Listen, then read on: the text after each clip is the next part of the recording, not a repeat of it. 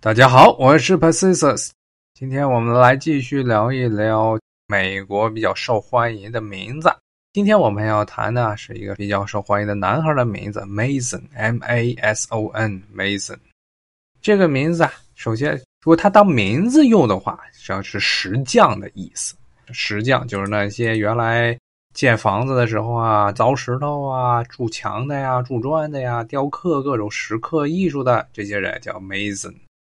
这个名字呢，在美国很受欢迎，尤其是这几年，按照美国食安局的这个调查，它在全美国啊这新生儿州的排名啊，频率是排在前第七名，所以是非常多的人叫梅森。但是很不幸的是呢，叫梅森的这些美国人呢，中国人基本上就没有一个熟悉的。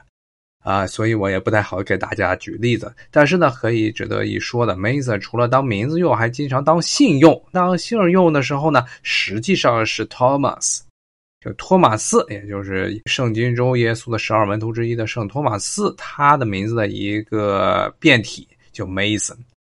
姓 Mason 的人，其实在美国历史上也挺多的，像乔治梅森。这美国有所大学就叫 George Mason University，就是以这个梅森来当姓的。